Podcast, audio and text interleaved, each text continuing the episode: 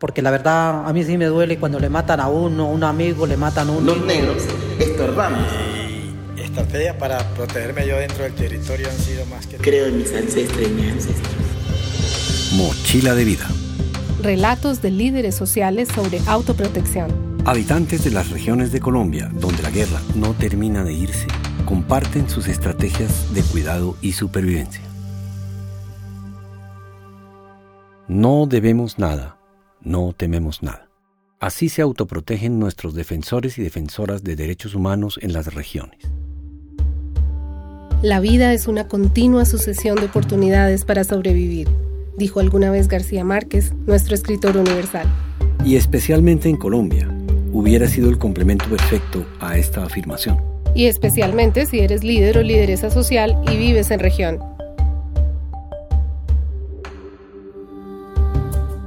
Te invitamos a escuchar voces de colombianos y colombianas que llevan muchos años conviviendo con el lobo en territorios tan ricos en naturaleza como escasos en oportunidades, en donde la pobreza y el narcotráfico han sido el alimento de una guerra que no termina de irse. Así como quienes en su cotidianidad toman la mejor ruta para llegar a su estudio o trabajo, estas personas deben decidir la mejor ruta en cada movimiento para que su integridad y vida corran menos peligro del que siempre les ronda. Una ruta que no es la más corta ni la más fácil. Así hemos estado nosotros expuestos a los diferentes grupos armados, pero ahí estamos. Y yo lo único que sé es que tengo que morir defendiendo el territorio y defender la comunidad, porque yo creo que para eso fue que me colocaron alguna vez como autoridad y ese legado pues me sirvió para seguir aprendiendo y hoy en día pues sigo con el mismo legado de defender el territorio como el lugar, así toque morir. Me, me, he protegido primero en nombre de Dios. En segundo lugar, no les tengo miedo porque nada le debo a esa gente. Y no le deberé nada porque no ni trabajo con ellos, ni trabajaré con ellos. Vivimos con ellos porque nos toca vivir. Pero, pero si de uno de mí dependiera, que me va de mí. Pero no tenemos potestad ni fuerza ni. Habrá la voluntad, habrá las ganas, pero no el material para desplazarlo. Sería el Estado que los puede desplazar. La razón por la que te amenazaron fue por decir. Líder. Era líder comunitaria. Porque no, no acaté sus órdenes que ellos dan. Nosotros en nuestra cotidianidad, ¿qué hacemos para cuidarnos o para evitar algún peligro? Eh, asumir silencios. Eh, ellos establecen como unos reglamentos internos y uno trata como de cumplirlos al máximo o si uno sabe que determinadas personas eh, se dedican o hacen parte de esas fuerzas armadas ilegales, uno también trata como de sí, guardar silencio, no, puede ver muchas cosas, uno también uno debe hacerse el que no ve. Y cuando yo me voy para mi territorio, pues como afortunadamente hay varios sitios de entrada y salientes, y yo salgo por uno y entro por otro, y así ha sido como mi estrategia, aunque en algunas ocasiones, como en cuatro ocasiones, he sido perseguido por grupo armado pero como le digo, apenas me siento perseguido, inmediatamente voy donde un mayor, hago mi ritual de, de trabajo con la naturaleza y eso es lo que me tiene hasta ahora vivo.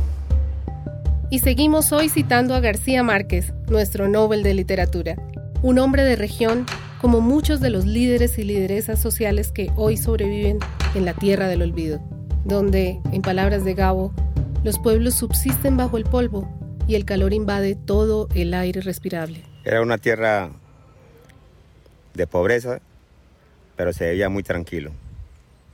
Pobremente, pero feliz. ¿Podías mm, salir de noche, por ejemplo? En ese tiempo, con las puertas abiertas dormía. Y sí dormía. Sin lugar a equivocarme, me acuerdo que muchas casas no tenían ni puerta, pero se veía muy sabroso. Uno jugaba en los pueblos, uno tenía muchos amigos, ahora uno conoce a los amigos, pero no conoce a los hijos. Y el hijo lo puede acompañar y es un bandido. Se desconfía uno hasta de la propia familia, porque no saben qué, no saben qué anda la familia. La dureza del entorno, en donde ahora los actores armados pueden ser de muchos bandos de los que ya no se tiene idea, hace que líderes y lideresas a veces desconfíen hasta de su propia sombra. Vuelvo y le digo al Estado que llegue a los territorios, que no se olvide de esa gente que está allá. Esa gente lo necesita. Lo necesita, lo está pidiendo a grito. Hay gente que en el territorio está aguantando hambre. Créalo que está aguantando hambre. Mire, con estas avalanchas que han venido de, de erradicación, de, digamos, de, los conflictos, porque en el territorio no hay un solo grupo, hay varios grupos. Es que mire, desde nomás el proceso de paz. Se hizo las paces con la FARC, que era un solo grupo que prácticamente estábamos en, Colombia, uno de los más pesados. Pero ahora surgieron 10, 12 grupos en, Colombia. Entonces, ¿qué es que estamos haciendo? Nosotros queremos que pues, el Estado se ponga, el, presidente se ponga la mano en el pecho y, le dé luz verde a, buscar la mejor solución o que nos sentemos, que, que nos unamos entre todos, líderes, lideresas y gobierno y todo, para mirar cuál es la mejor solución. La unión de la comunidad como una familia extendida sigue siendo una importante forma de autoprotección para los líderes y lideresas sociales amenazados. Es la misma comunidad que te acoge como un miembro más de tu familia. Eh, digamos, en mi caso, porque sucedió mucho, mi mamá salía a trabajar, los vecinos todos eran parte de mi familia, todos me cuidaban. Si yo hacía algo que era indebido, entonces me regañaba el vecino, tenía potestad de, corregirme, ya sea eh, con un consejo o unos juetacitos que nosotros le decimos. Y pero sí, él tenía también el deber de que cuando llegara mi mamá, colocarle la queja. Entonces ya era otro castigo también dentro de la casa. Y entonces, y también los vecinos te guían por el buen camino, te mantenían dando consejos. Eh, también si tenías que alimentarte, ellos te alimentaban. Si tu mamá no estaba, ah, bueno, la vecina eh, fulana de tal no está, ah, bueno, hay que llevarle alimentación, cuidado, o sea, eh, si era muy tarde de la noche te mandaban a dormir, no vaya a duerma, espera a su mamá, o si, le da miedo estar solo en su casa, venga y duerma acá y al otro día se pasa temprano por la mañana para que vaya para el colegio. Mm. Esa era una de las mejores formas. En mi comunidad yo tengo como 20 peladitos que me dicen, me dicen papá, mis estrategias de autoprotección han sido eh, básicamente eh, tener mucho cuidado a la hora de hablar, porque en ocasiones pues uno no sabe quién es quién. Entonces, en las reuniones eh, generalmente opto por, por no decir nombres específicos, por no hacer señalamientos a, a diferentes actores pues con nombres. Y además de ello, a la hora de, hacer nuestras visitas o que nos convocan a reuniones en veredas, generalmente no, no voy sola, siempre vamos acompañadas pues como mujeres que somos porque sabemos que estamos expuestas a, diferentes riesgos, puede ser eh, un abuso sexual, puede ser em, un secuestro, eh, diferentes, diferentes eh, cuestiones pues, que nos afectan como, como, como mujeres. ¿Y cómo te cuidas? O... Son procesos de que vienen del más allá, como se dice. Que no ha llegado el momento tampoco y porque Dios siempre da sus coordenadas. Obedecerle a la Madre Tierra escuchar el quejido de ella al aire. Yo creo en toda esa potencia.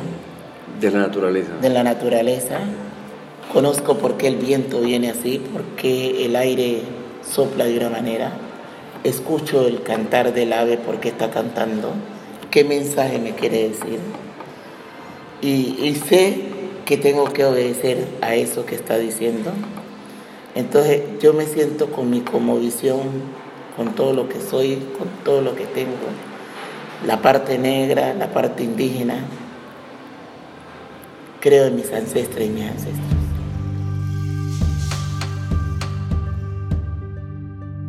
Los seres humanos no nacen para siempre el día en que sus madres los alumbran, sino que la vida los obliga a parirse a sí mismos una y otra vez, nos dijo el gran Gau. Quizá esto es lo que hacen cada día nuestros líderes y lideresas sociales en Colombia para poder continuar con su misión de paz y de defensa de los derechos humanos en sus territorios. Porque quizá, como lo soñó Gabo para Macondo, estas personas luchadoras sueñan para sus territorios con la utopía de una vida donde nadie pueda decidir por otros hasta la forma de morir. Donde de veras sea cierto el amor y sea posible la felicidad.